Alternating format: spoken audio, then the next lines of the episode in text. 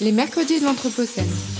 Chaque semaine, Chaque mercredi, un plateau radio pour débattre des mondes urbains anthropocènes, un rendez-vous pour mieux comprendre les enjeux des mondes urbains anthropocènes. Produit par l'École urbaine de Lyon.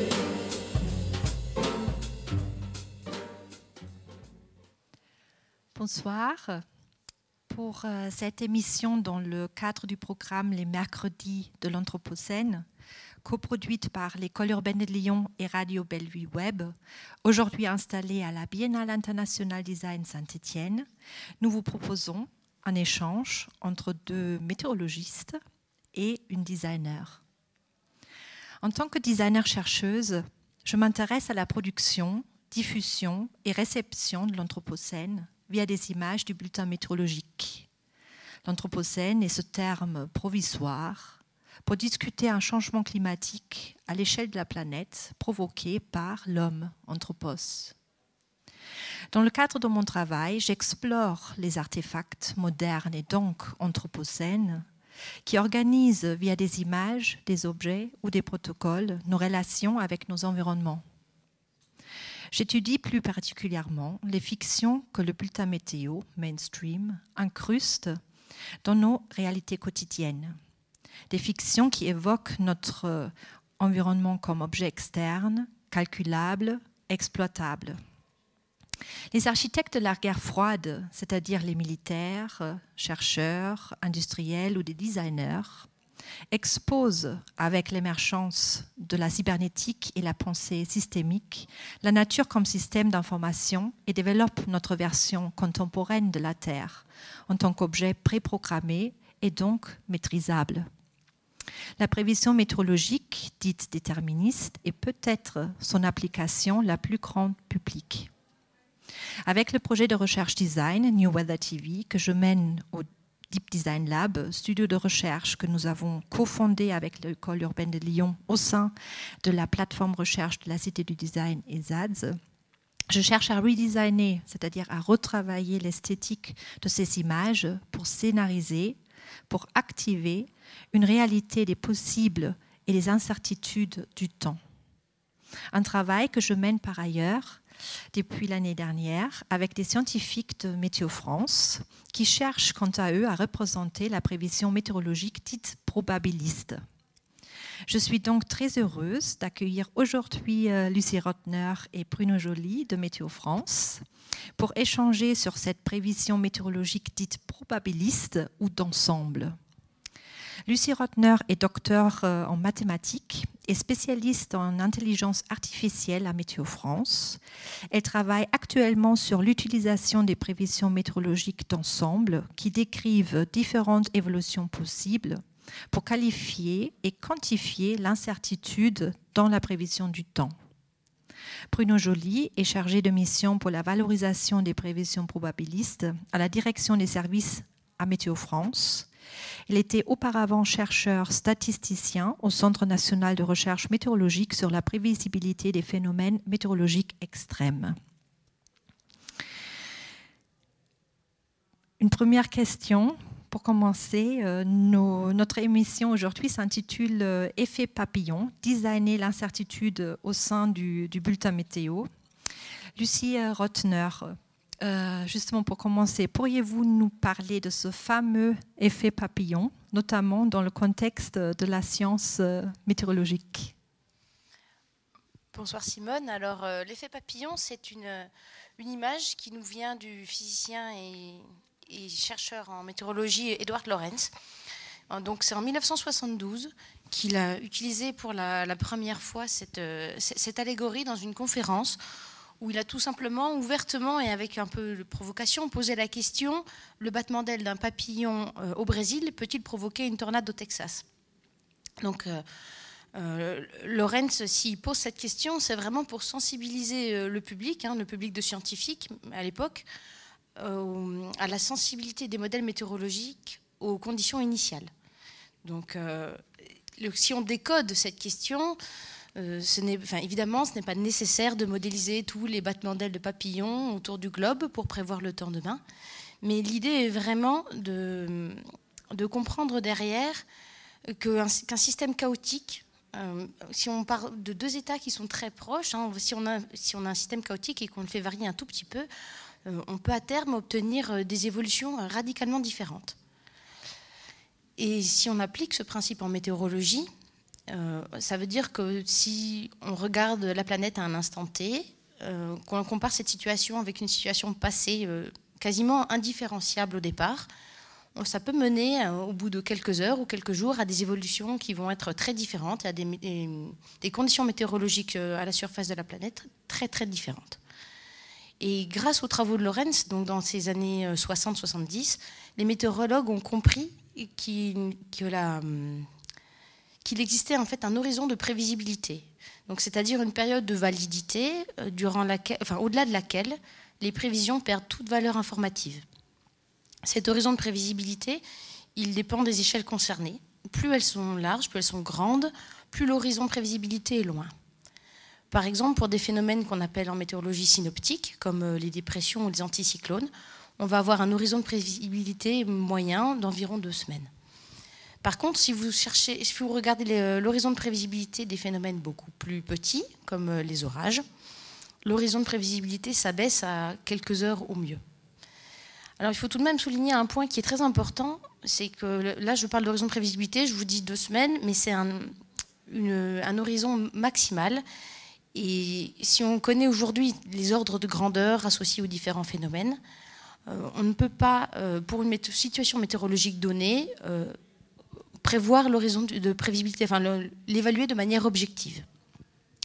Donc il faut vraiment garder à l'esprit qu'il n'existe pas aujourd'hui de solution euh, sur étagère permettant de, donner à une prévision météorologique sa durée de validité en quelque sorte, ou l'horizon à partir duquel euh, elle n'a plus de valeur informative.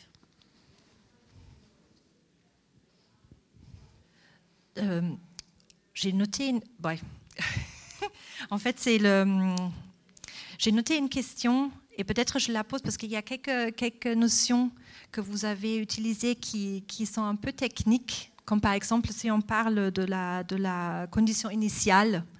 Mais je vais poser ma, ma question euh, suivante et je pense que ça va, euh, après, ça va peut-être nous éclairer sur, euh, sur quelques termes techniques que vous avez utilisés. justement, en fait, le, si j'ai bien compris, en fait, c'est le fait papillon est une théorie de la complexité ou du chaos.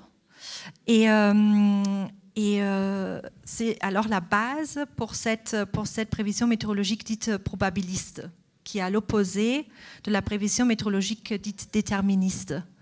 Et euh, peut-être il faut, euh, peut-être pourriez-vous nous expliquer la différence entre la prévision météorologique déterministe et la prévision météorologique probabiliste, comment elle est construite. Bruno, Bruno Joly. Oui, merci Simone. Effectivement, euh, Lucie a, introduit quelques, notions et Edouard Lorenz, qui a le premier mis en évidence euh, euh, cette théorie du chaos appliquée à la météorologie, était un météorologue avant tout et il, manipulait, il utilisait en particulier des outils de prévision numérique qui sont les modèles de prévision et de simulation de l'évolution de l'atmosphère en fonction du temps. Euh, et donc, il est peut-être euh, effectivement intéressant de, présenter en quelques mots euh, leur fonctionnement pour pouvoir effectivement mieux comprendre ce dont il s'agit quand on parle de conditions initiales ou, ou autres. Donc, en fait, un modèle de, prévision, de simulation de l'atmosphère, c'est donc un logiciel, un algorithme qui va partir d'un état initial de l'atmosphère qui est décrit par des paramètres qui sont mesurés euh, à la surface de, la planète et qui, en fonction de, lois physiques euh, qui sont euh, codées, inscrites en dur dans l'algorithme, va faire évoluer cet état de l'atmosphère d'un instant T à un instant ultérieur. Donc c'est très, très, très, très algorithmique comme, comme fonctionnement. Et effectivement, donc, dans sa construction, il y a plusieurs, plusieurs phases de, euh, notamment d'approximation, de résolution, de, de, façon de représenter euh, les, phénomènes qu'on va chercher à simuler euh, grâce aux lois de la physique qui sont introduites.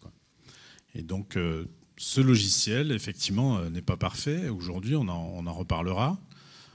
mais ce qu'a exprimé Edouard Lorenz, effectivement, en premier, c'est que quelle que soit la précision avec laquelle on définirait l'état initial, en appliquant les lois de la physique de façon exacte, on aurait quand même cette notion d'imprévisibilité au-delà d'un certain temps, au-delà duquel en fait des, différences très très infimes dans la façon de décrire l'état initial conduiraient à des solutions radicalement différentes.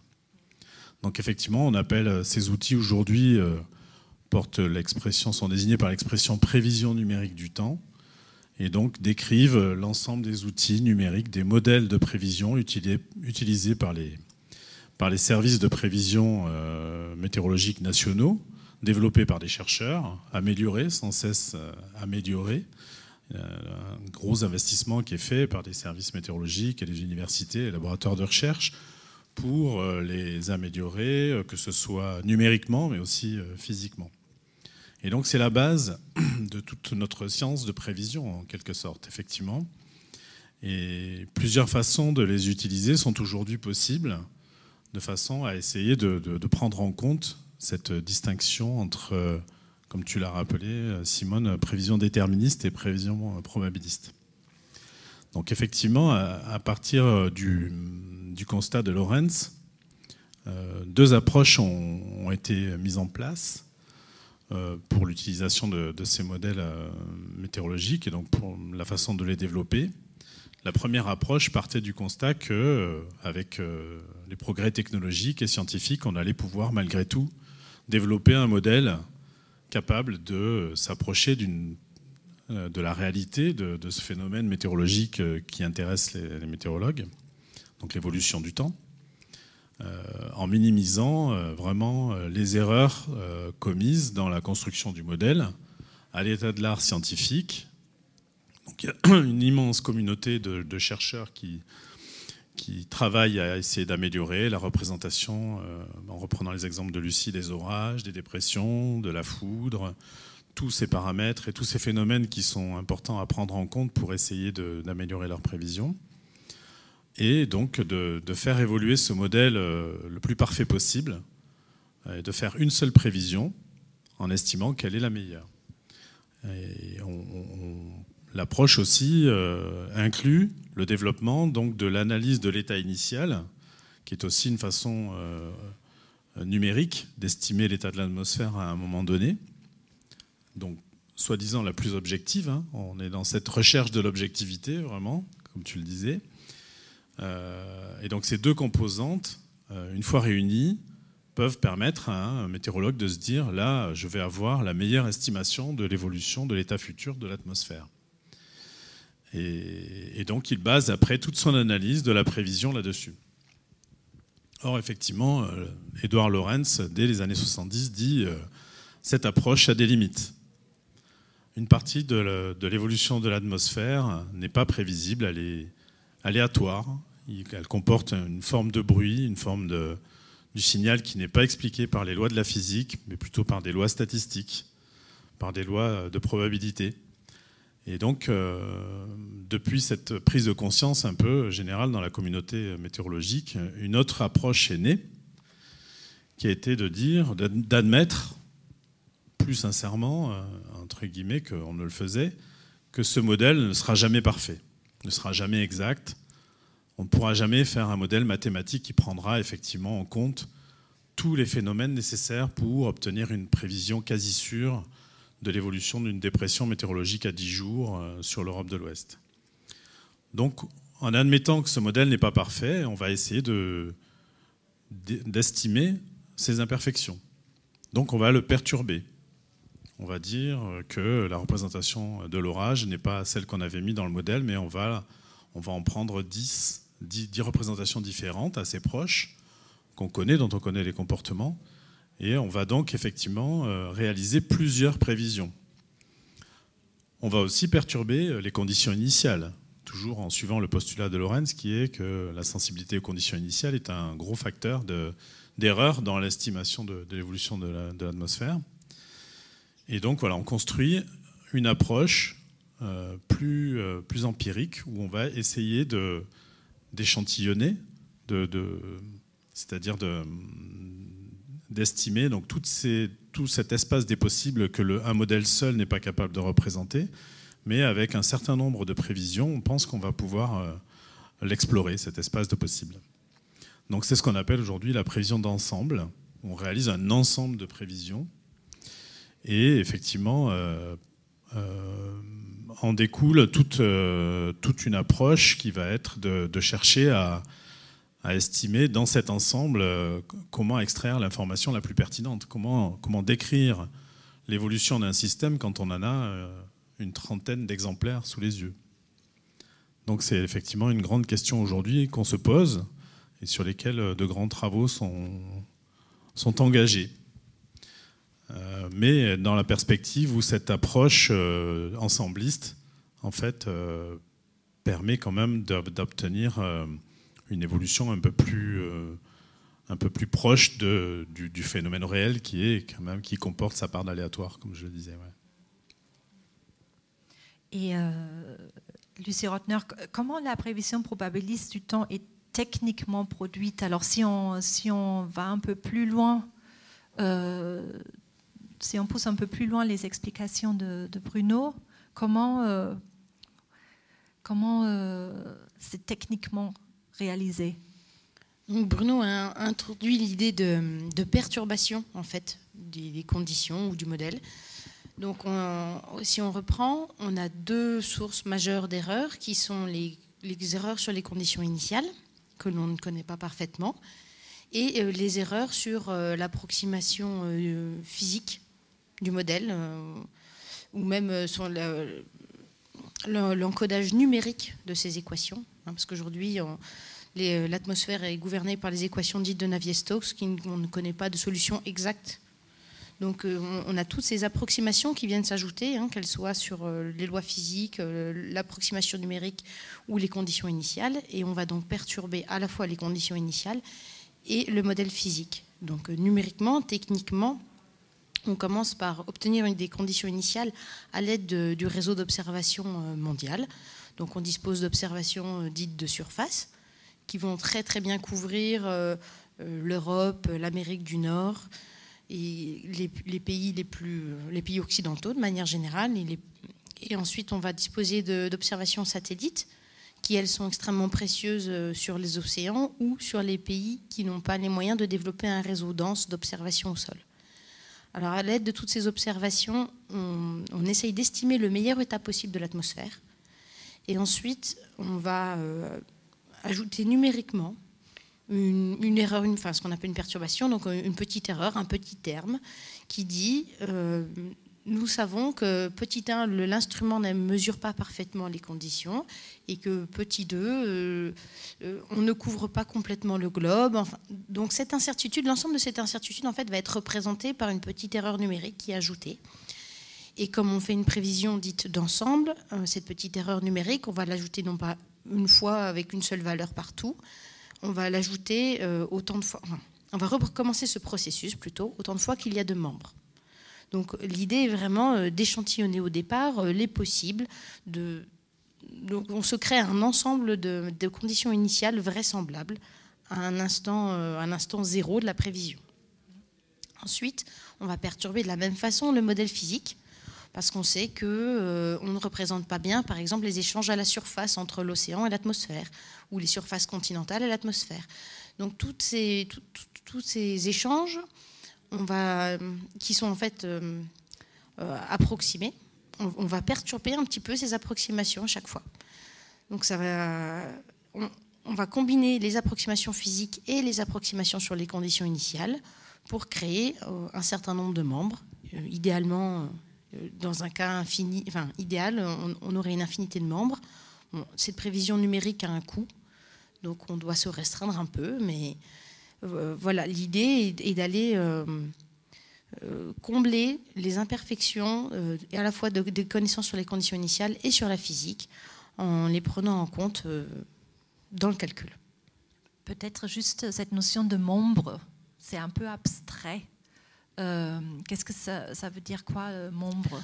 Un membre, ça va être un scénario. C'est vrai que c'est du jargon météo. Un, membre, c'est euh, une prévision cohérente dans le temps et dans l'espace. Donc c'est impossible, une évolution possible de l'atmosphère à partir des conditions initiales.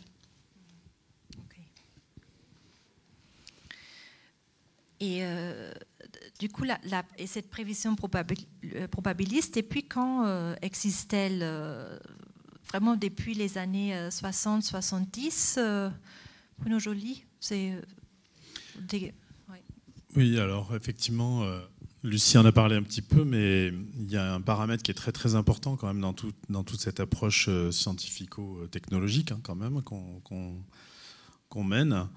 c'est effectivement la, dépendance qu'on a au, progrès technologique, au progrès de l'informatique. Et effectivement, c'est un paramètre qui est, euh, qui est fondamental parce que euh, effectivement euh, faire tourner donc l'algorithme qui, est au cœur de, nos modèles météorologiques en fait nécessite des moyens informatiques colossaux qui, sont, qui sont mis en œuvre à l'échelle des pays. Hein. Donc effectivement aujourd'hui les pays qui, sont, qui ont cette capacité ou qui se, qui, ont, qui se sont équipés pour pouvoir faire tourner des modèles météorologiques sont assez peu nombreux à l'échelle de la planète. Hein. Je pense qu'on doit être à peu près de, l'ordre de la dizaine.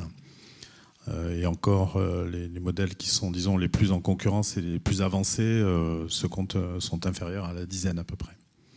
Donc cette naissance un petit peu de la prévision probabiliste, elle a été conditionnée un petit peu au progrès de, cette informatique de masse, calcul parallèle, supercalculateur aussi, on en parle.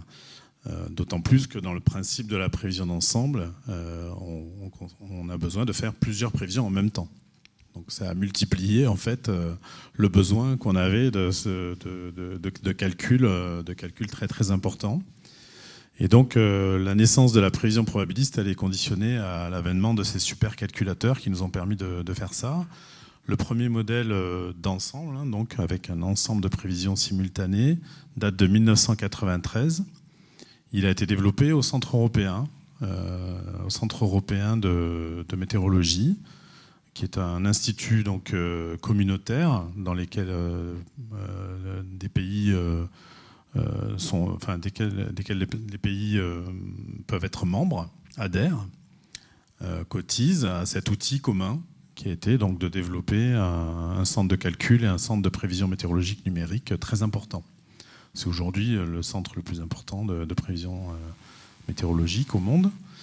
Euh, donc, qui a permis l'avènement de, ce système de prévision d'ensemble dès 1993. Il a été suivi assez rapidement par le, Canada et puis d'autres pays. Quant à la France, effectivement, on a mis en place notre premier système de prévision d'ensemble, la Météo France, en 2004.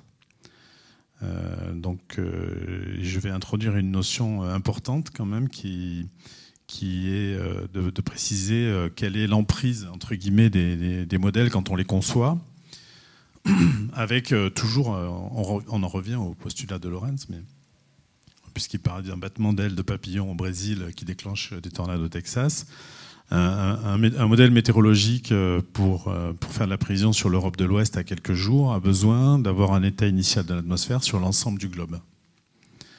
Donc en fait, on distingue, euh, et, depuis, le début de, la prévision météorologique numérique, en fait, on utilise des modèles qu'on appelle globaux, c'est-à-dire qui simulent l'évolution de l'atmosphère vraiment sur, sur l'ensemble du globe. et donc notre premier modèle d'ensemble à Météo France était global, euh, donc il partait du, modèle euh, déterministe, donc de son pendant déterministe qui s'appelait arpège. Et donc on a créé la prévision d'ensemble arpège, la PARP en 2004.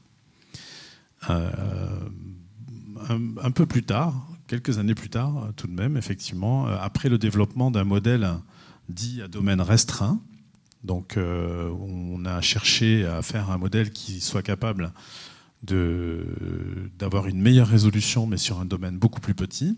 Ça prend plus de temps numérique, donc euh, il fallait bien faire une concession quelque part. On ne pouvait pas faire euh, un modèle à très haute résolution sur, euh, sur tout l'ensemble du globe. Donc c'est un modèle qu'on a appelé AROM. Et son pendant ensembliste, la prévision d'ensemble AROM, est né en 2016.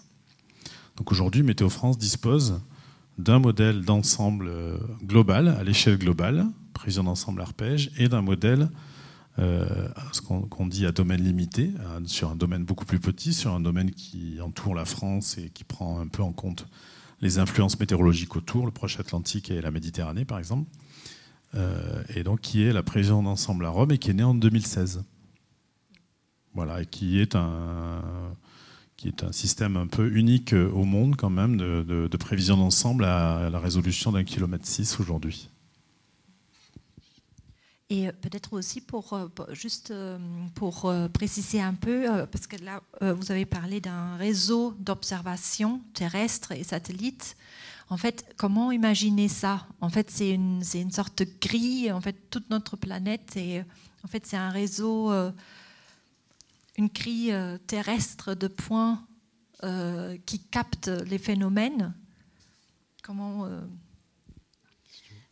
Alors, non, autant les modèles, oui, sont calculés sur une grille, un réseau de points régulier. Autant les observations, elles, elles sont réparties selon les possibilités de chaque pays quand c'est au sol. Et le satellite, alors, donc, il y a bien une fauchée qui est régulière, mais on va voir des points l'observation satellite, c'est vraiment des points denses, enfin répartis de manière très dense sur le globe, et on perd cette, euh, cette vision de grille. On la ramène ensuite, nous, par des processus numériques. On va ramener nos observations sur une grille ou pour les intégrer dans le, dans le calcul numérique. Mais la vision au départ, euh, elle, est, elle, est vraiment, euh, elle est vraiment indépendante de la grille du modèle. Donc on a un côté un peu plus objectifs. Enfin, ça reste une vision construite, mais euh, qui est moins, moins subjective que celle du modèle, où vraiment là, on se place dans un autre univers avec euh, des lois spécifiques, euh, un algorithme connu. Il n'y a plus la place au, qui donne beaucoup moins de place au chaos et à l'aspect naturel des choses, on va dire. Effectivement, et je, rajouterais juste un aspect, c'est que c'est la, partie la plus manuelle en fait un peu de notre construction euh, technologique, parce qu'effectivement, comme l'a rappelé Lucie, euh, c'est des observations, au moins au niveau de la surface, qui sont récoltées euh, par la bonne volonté des, pays qui participent. En fait, il y a un organisme de coopération internationale en météorologie qui existe depuis la naissance de la météorologie moderne.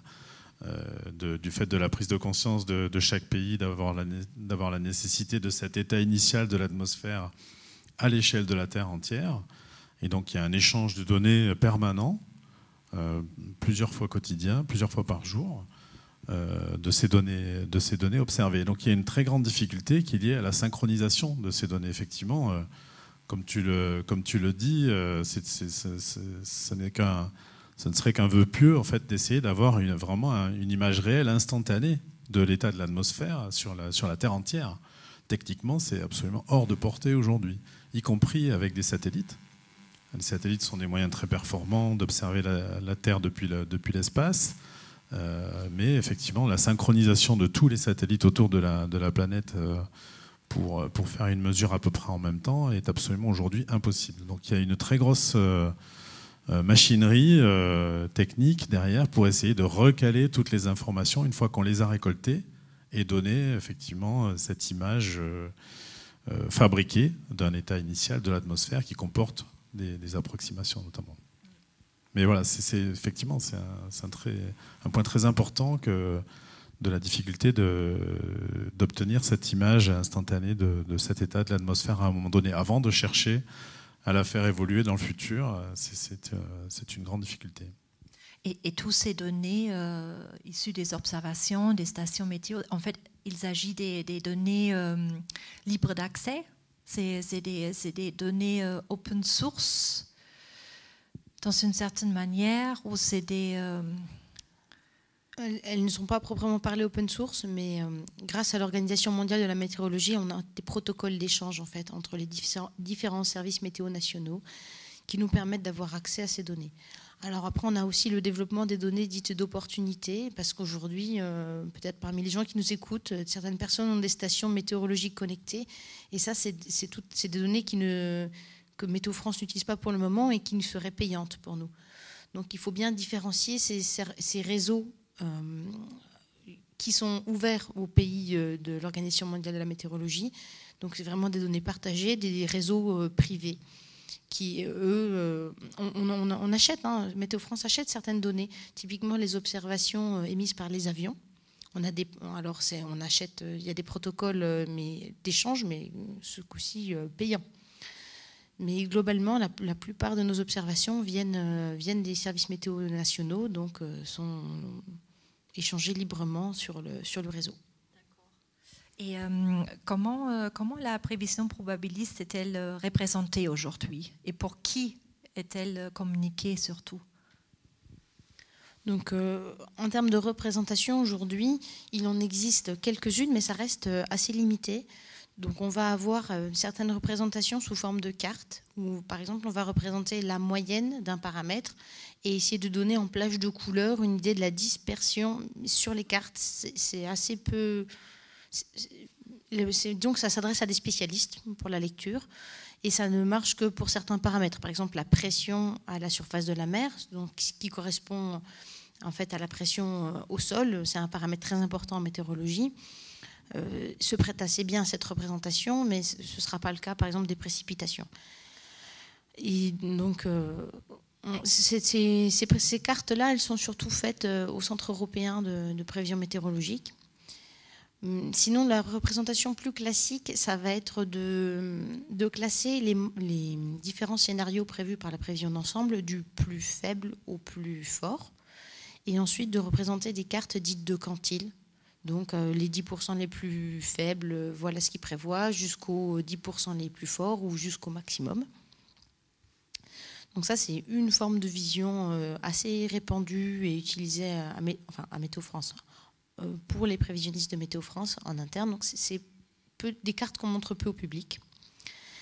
Et il y a une vision euh, qui, elle, va être par point. Donc, par exemple, pour une ville, si on prend la ville de Saint-Étienne, on peut représenter l'évolution de, ces quantiles, en fait, sous forme d'un panache de température. Donc, ça donne une idée de la dispersion au cours du temps en un point. Ça, c'est beaucoup plus visuel et peut-être plus facile à communiquer le panache, juste pour, euh, pour euh, préciser un peu, c'est une sorte de gamme euh.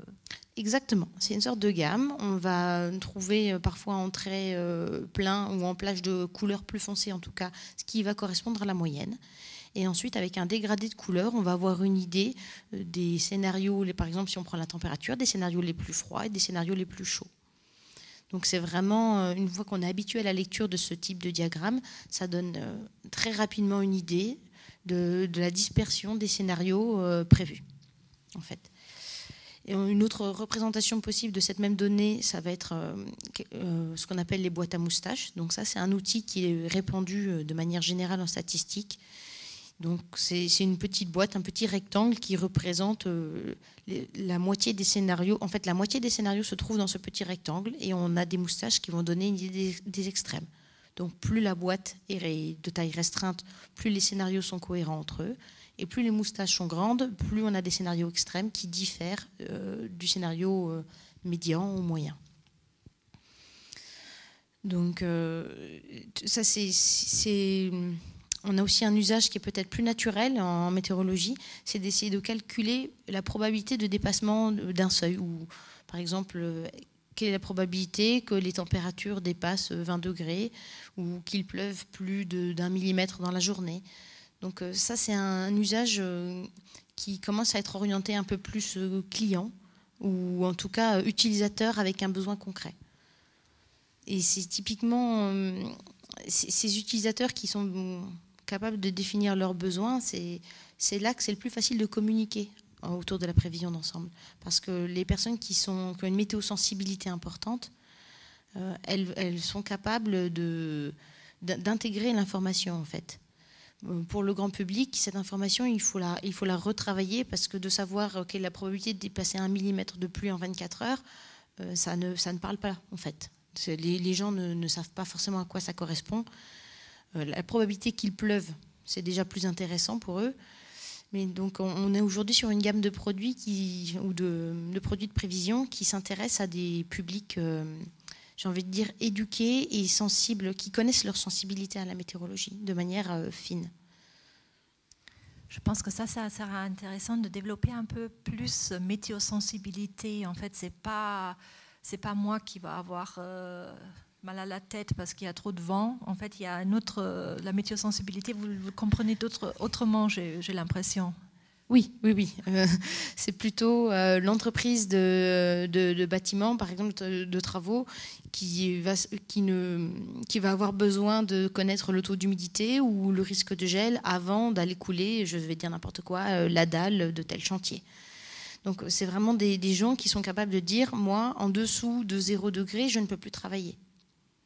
Donc on, va, on, arrive sur des notions après qui sont de de, ce qu'on appelle des fonctions coût-perte, en fait. Euh, des gens qui sont capables d'associer un coût à un risque. Donc ces, personnes-là sont très sensibles à, des notions de dépassement de seuil ou, des notions de, probabilité. Est-ce que ce scénario de gel, il est très probable? Euh, Est-ce qu'il est peu probable? Mais que s'il arrive, il y a un coût très très élevé, euh, des, retards importants. Donc je ne vais pas forcément faire les mêmes actions si j'ai un coût important ou un coût faible euh, avec sur la probabilité de gel, par exemple. Donc, euh, c'est pour ça que la, plupart des produits qu'on communique aujourd'hui, ou des, utilisateurs de cette prévision d'ensemble, c'est des gens qui, sont euh, vraiment qui connaissent finement leurs besoins en météorologie. C'est plutôt le monde professionnel du coup. C'est pas forcément en fait le, le, le spectateur qui regardent le bulletin sur euh, TF1. Euh, ouais, Tout à fait. C'est pas forcément le, grand public qui, euh, qui, qui est. ouais. effectivement, on, peut, on peut distinguer le, le, besoin d'informer le grand public d'un risque, d'un risque de sécurité, d'un risque de sécurité de personnes, de biens, etc. Il sera traité de façon différente. La prévision probabiliste est utilisée, mais plus côté expert côté météorologie ou gestionnaire de la sécurité civile. Effectivement, l'intérêt après, c'est d'évaluer si un, phénomène dangereux euh, devient probable ou pas. Mais la communication, elle se situe entre experts à ce moment-là, entre experts météorologues et, et experts de la sécurité civile. Avec un usager professionnel, effectivement, le risque euh, peut être différent d'un problème de sécurité, c'est plus un problème de gestion d'une activité, donc c'est pour ça qu'on parle de sensibilité. Euh, ça, sous-entend que l'usager effectivement va être capable de, prendre des dispositions, euh, soit de se prévenir de ce risque, soit de l'accepter, de le compenser une fois que si l'événement arrive, sachant qu'il y a une faible probabilité, etc. Donc effectivement, c'est comme disait Lucie, il y a un niveau de complexité qui est plus facile dans les échanges et qui est plus facile à, introduire avec euh, des sensibilités un peu fines comme ça. Mais c'est quand même très, assez particulier et c'est différent d'un besoin plus général euh, du grand public, où là, effectivement, la prévision probabiliste est plus, plus complexe mettre, euh, à mettre en avant et à communiquer il y a ces, euh, pourcentages, euh, non ces probabilités qui sont communiquées en pourcentage sur euh, une prévision de 10 jours. Il y, a, ces bulletins météo pour, le, grand public qui, a ces, ces petits indicateurs. Alors oui, indicateurs oui, pour probabilité pas trop, parce qu'effectivement... des travaux, des travaux dans sciences humaines et sociales ont montré la difficulté et euh, les, possibles euh, ambiguïtés qu'il peut y avoir dans une expression euh, de, de l'incertitude de la prévision sous forme de probabilité. En fait, d'une personne à l'autre, ces probabilités peuvent être interprétées totalement différemment. Prenons l'exemple d'une probabilité de, pluie, d'un événement de pluie pour le lendemain qui serait de 30%. Certains vont, vont l'entendre comme il va pleuvoir 30% de la journée de demain, ou alors il va pleuvoir 30 euh, sur 30% du territoire concerné par l'information, par exemple. Et il nous est pour l'instant très compliqué de, faire cette distinction et de donner. Euh, euh, en fait, le, nombre 30%, le pourcentage de 30% est une valeur quantitative exacte qui vient d'un calcul, mais effectivement qui, est, insuffisante pour, pour être traduite directement en, en information utile pour, euh, pour un usager. Il, faut, il faudrait pouvoir lui expliquer qu'en fait, quand on dit ça, on, pense que, enfin, on dit que euh, il pleut dans 30% des, des cas euh, où le modèle a prévu la situation qu'il va prévoir pour le lendemain. en fait. C'est ça les pourcentages qu'on utilise. Et donc ça, actuellement, effectivement, on est encore en train d'essayer de, de trouver des façons de le traduire un peu de façon, euh, de façon immédiate, un peu, un peu utile. Donc c'est pour ça qu'on utilise, on va utiliser beaucoup plus le langage. Euh, on va parler d'événements probables et on va essayer de dire euh, que, quand on, que quand on parle de ça, enfin, on prend l'exemple souvent des phénomènes extrêmes. On parle de durée de retour. Oui, c'est un phénomène qui se produit qu'une fois tous les dix ans ou des choses comme ça. Donc là, on va se servir de la sémantique effectivement pour traduire ces, ces aspects un peu de probabilité. Mais utiliser directement des valeurs quantitatives euh, liées aux statistiques euh, du calcul qu'on a fait, euh, c'est encore un domaine en travaux. C'est pour ça on, on se rencontrait aussi. C'est pour ça qu'on a des choses à faire ensemble. Mais en fait, justement, c'est un très bon pont vers, vers une autre question que j'ai notée justement sur si on parle de, du langage euh, en fait, euh, existe-t-il un langage spécifique? Est-ce que le langage du bulletin météo a évolué depuis euh, la guerre froide? Alors, alors oui, effectivement, il a, il a, il a évolué, j'allais dire heureusement, puisque le, premier bulletin météo télévisé est paru en décembre 1945. Donc personnellement, je ne l'ai jamais vu, mais je pense qu'effectivement, on utilise des langages différents. Et il y a eu effectivement plusieurs phases de, travaux internes, en tout cas au moins à Météo France, mais je pense un peu partout, pour essayer de mieux comprendre euh, l'utilisation du langage dans la description de, la, prévision météorologique. Euh, on a en mémoire, euh, avec Lucie, on se remémorait un petit peu que effectivement il y a le temps de conjugaison des verbes dans un, bulletin météorologique est important. en utilisant le futur, on va donner une indication de, véracité ou de certitude que l'événement va se produire. Euh, donc ça, par exemple, aujourd'hui, ce n'est plus euh, dans notre utilisation. On utilise un peu le présent. On va dater l'événement, on va dire demain, il pleut euh, sur Saint-Étienne, par exemple.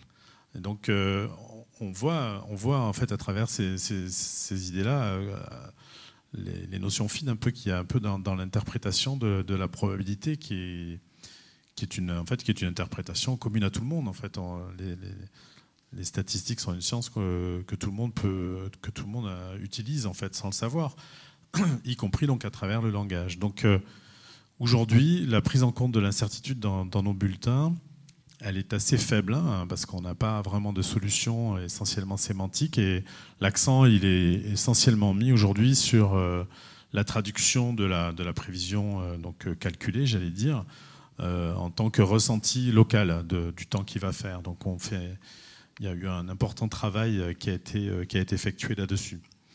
à la fin des années 90, il y a eu quand même une première tentative avec le passage de la prévision à 7 jours dans nos bulletins, dans les bulletins grand public.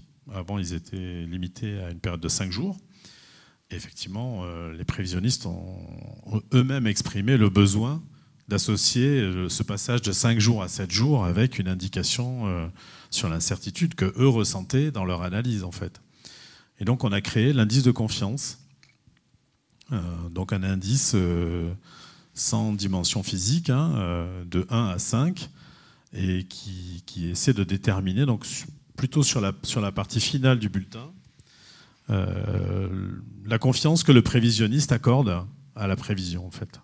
Donc aujourd'hui, en tout cas pour le bulletin grand public, pour l'information donnée au grand public, c'est essentiellement euh, cette information-là qui est donnée. Donc on, donne une espèce de, scénario prévu, analysé par le prévisionniste, et qui lui-même euh, expertise la notion de, confiance qu'il accorde à ce scénario, donc euh, avec un grade de 1 à 5. pour reprendre un peu en fait, la prévision probabiliste est une méthode de prévision numérique du temps qui, prenant en compte la réalité dynamique et complexe du système Terre, euh, génère donc un ensemble des états futurs possibles. Euh, Lucie Rotner, combien de scénarios sont générés pour faire une prévision? Donc on va revenir là aux échelles qu'on cherche à représenter. Si on cherche à représenter euh, l'état de l'atmosphère sur une quinzaine de jours à l'échelle globale, on va utiliser la prévision d'ensemble du Centre européen de prévision, qui, elle, comporte 51 membres, donc 51 euh, scénarios. Ensuite, on a notre prévision d'ensemble à Météo France, donc à échelle globale également, qui, elle, se contente de, de prévoir les quatre premiers jours et qui comporte 35 membres, donc 35 scénarios dits perturbés et un membre dit déterministe et du coup, ce qui différencie principalement ces, prévisions, ça va vraiment être justement la façon d'aborder les conditions initiales ou les perturbations. Donc c'est pour ça que notre prévision d'ensemble se contente des quatre premiers jours. Elle est, construite pour euh, améliorer la prévision euh, sur, ce laps de temps. Et enfin, on a une prévision d'ensemble, on l'a évoqué tout à l'heure, sur un domaine restreint, à très haute résolution, euh, qui, elle, ne comporte, j'ai envie de dire malheureusement, que 16 scénarios possibles et un scénario non perturbé, donc à cause des, toujours à cause des coûts numériques. Hein. Donc, euh, elle, est à très haute résolution, elle coûte très cher et elle se contente uniquement de, prévoir les deux prochains jours. Et, comment le ou la météorologiste euh, peut identifier le scénario euh, le plus probable parmi une multitude de scénarios euh, générés Alors, dans, dans ce travail d'analyse, euh, les, prévisionnistes hein, ont, à disposition donc, tous les modèles dont on a parlé, hein, puisqu'on parlait de, de communautés d'échange à l'échelle internationale. Effectivement, c'est aussi le cas pour, pour les modèles de prévision les services, euh, les services de météorologie nationaux majeurs, un petit peu, qui ont les modèles les plus performants, s'échangent euh, ces données-là. Donc euh, le prévisionniste va chercher sa, démarche et de, déterminer le scénario de prévision le plus probable parmi tous les scénarios qu'il a sous sa main. ça ne veut pas dire qu'il en choisit un, mais il va comparer les comportements des modèles entre eux et il va se faire une idée d'un scénario un peu moyen euh, qui a le plus de, possibilités de se produire pour euh, l'échelle de prévision qu'il vise. Si c'est pour le lendemain, par exemple, euh, voilà. Par contre, il va se servir de la, des écarts qu'il observe entre tous les scénarios pour mesurer le niveau de confiance qu'il va accorder à ce scénario dont je parlais, par exemple, comme, comme on le fait dans les bulletins météorologiques. Si, si l'ensemble des, des scénarios qu'il a à sa disposition couvre des, gammes de valeurs très très importantes. Imaginons qu'il regarde un risque de vent euh, pour le lendemain. Euh, il se peut que dans, l'ensemble de ces scénarios, vu les nombres qu'a cité, euh, Lucie, en fait, il se retrouve avec une centaine, voire un peu plus de scénarios sous, sous, son œil à analyser. Donc il peut avoir une gamme de valeurs de vent très importante, qui peut aller de, de quelques dizaines de kilomètres heure à une centaine de kilomètres heure.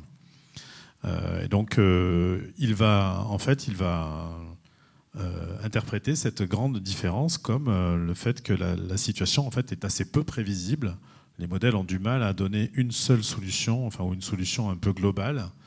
Et donc là, on est dans Lorenz complètement, où effectivement la prévision va avoir tendance à s'écarter très rapidement en fonction du temps d'une solution unique et centrale, déterministe.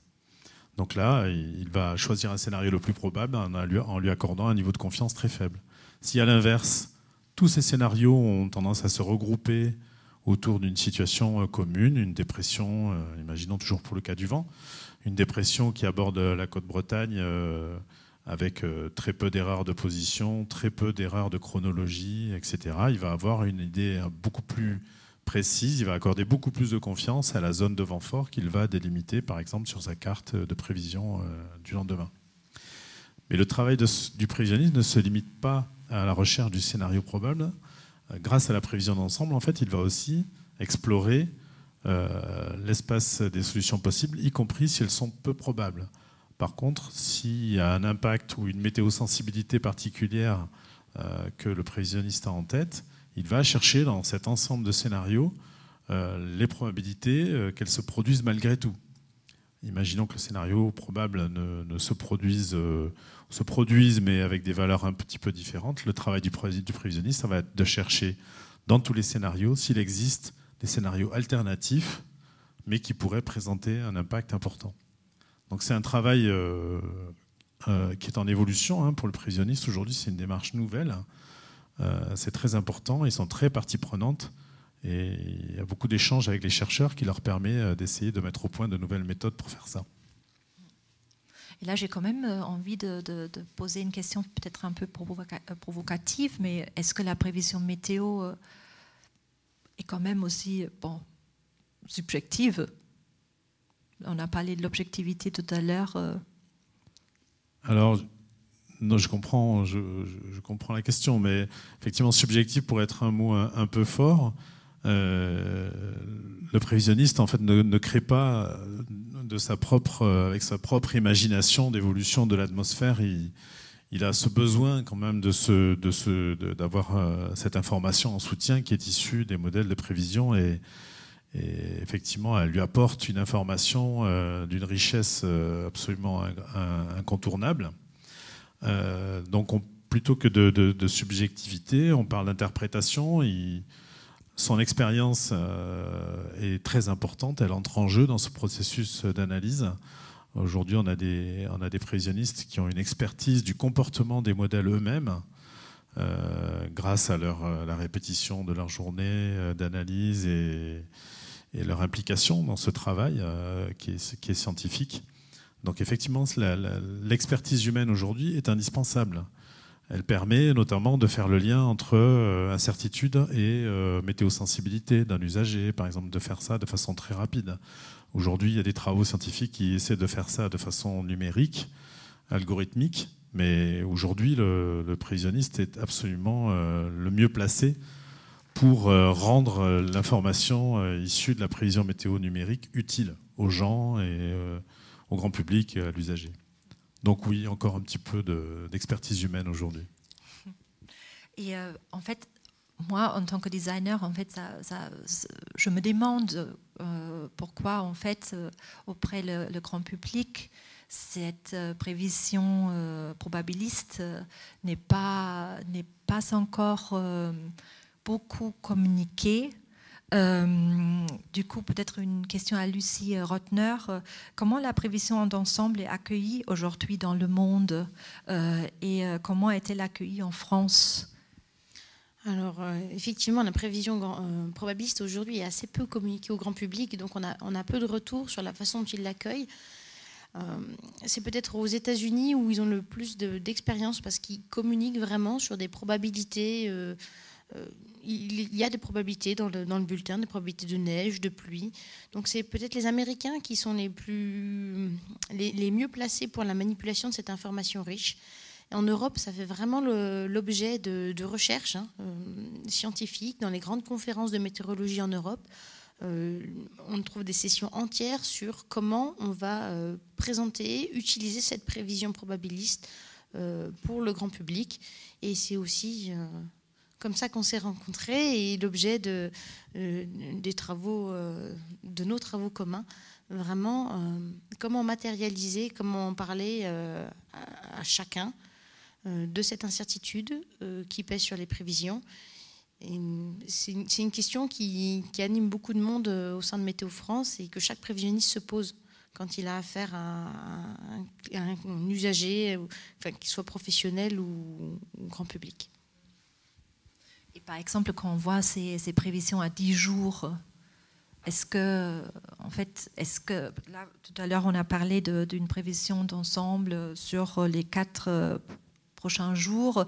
En fait, ces, bulletins sur 10 jours, euh, cette prévision sur 10 jours, est-ce que, comme elle est euh, présentée aujourd'hui, est-ce que, comment dire, est-ce que c'est est-ce qu'on peut parler vraiment d'une prognostic, une prévision euh, réaliste sur, euh, sur un temps euh, assez, assez long quand même, 10 jours? Alors là, j'aurais envie de revenir aux échelles d'horizon de prévisibilité. Justement, à 10 jours, vous pouvez pas, personne ne peut prédire la température exacte qu'il fera à Saint-Étienne. Par contre, on peut éventuellement aller sur des scénarios plutôt chauds, plutôt froids, l'arrivée d'une perturbation des choses des éléments vraiment de grande échelle. il y a quand même un, produit de prévision probabiliste sur lequel je voudrais revenir, qui est grand public, mais auquel euh, on est plus habitué euh, en Outre-mer, c'est la prévision cyclonique. Parce qu'en fait, c'est un des rares produits où on va exprimer l'incertitude clairement et qu'en fait, euh, que le grand public comprend tout simplement.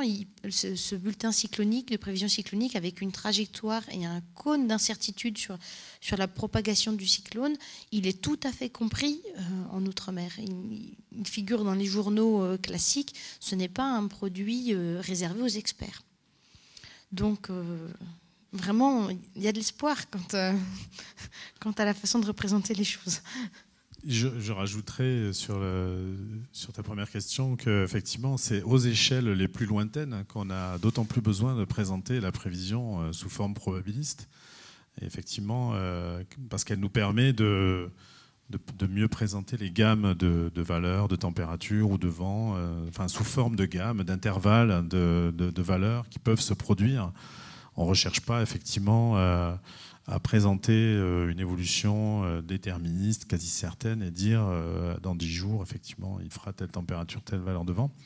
On va plus loin. Effectivement, aujourd'hui, on exploite beaucoup d'autres outils de prévision numérique comme on a, dont on a beaucoup parlé, qui sont la prévision numérique à quelques jours, mais on, exploite aussi des modèles de prévision à, à 4 semaines et puis aussi euh, des, outils de prévision saisonnière et aussi de prévision euh, climatique. Euh, tout, le travail scientifique qui est réalisé aujourd'hui sur le changement climatique est, fait à partir d'un modèle qui évalue les changements de climat à l'échelle de la planète. Donc, et ce sont aussi tous des modèles d'ensemble, effectivement. Donc le, probabilisme, en fait, est complètement associé à à ces phénomènes-là. Et donc, euh, on n'envisage pas d'autres outils aujourd'hui pour, euh, pour essayer d'étudier ces phénomènes. Et pour, euh, pour conclure cette émission, pourriez-vous nous, nous faire le bulletin météo probabiliste pour demain, le 21 avril? J'aurais bien aimé pour Saint-Étienne, mais je pense qu'il y, a a des données que pour Braun. Non Pour Saint-Étienne, c'est possible? On, a quelque chose sur Saint-Étienne. Ah, très bien. Alors, comme on, comme on, a discuté pendant une heure de probabilisme, euh, donc euh, je me sens autorisé à vous le présenter sous forme probabiliste. Donc, par exemple, pour demain, la, la température prévue, la température maximale pour le 21, pour le 21 avril, prévue par nos modèles, euh, la probabilité de dépasser le seuil de 17 degrés est de 67 c'est honnête quand même. C'est assez honnête, c'est précis, euh, au pourcent près. Hein. C'est absolument pas vérifiable, hein, vous êtes d'accord? Donc je me mouille pas trop. Euh, mais c'est effectivement pas le bulletin du futur, mais c'est intéressant. La, probabilité de dépassement euh, d'un seuil de pluie, souvent on parle de température et de précipitation. en météorologie, on appelle ça, on regroupe ça avec une expression qui désigne le temps sensible on parle encore de sensibilité. là, c'est vraiment grand public, c'est-à-dire la météo que les, que, les gens, que les gens sont capables de ressentir euh, sans nous. Quoi, hein. On n'a pas besoin de leur expliquer euh, quand les gouttes tombent. Et donc, euh, la, la, probabilité pour qu'il pleuve plus de 5 mm de pluie demain est de 30%. On peut ajouter que 5 mm, c'est déjà une pluie gênante. C'est déjà une pluie qu'on peut, voilà, qui ne passe pas inaperçue. plus inaperçue, entre 1 et 2 mm. Euh, là, la probabilité est de, 10 à 15% à peu près pour demain. Voilà un, petit, un exemple de prévision probabiliste pour demain. Oh, merci beaucoup, euh, Lucie Rotner et Bruno Joly, pour, euh, pour cet échange. je laisse donc au public découvrir le temps qu'il va faire réellement demain, car ce n'est pas le ou la météorologiste qui fait le temps. C'est bien une Terre qui agit en réseau, une collaboration entre humains et non humains, complexe et interdépendant. Bonne soirée et merci beaucoup. Merci. Merci.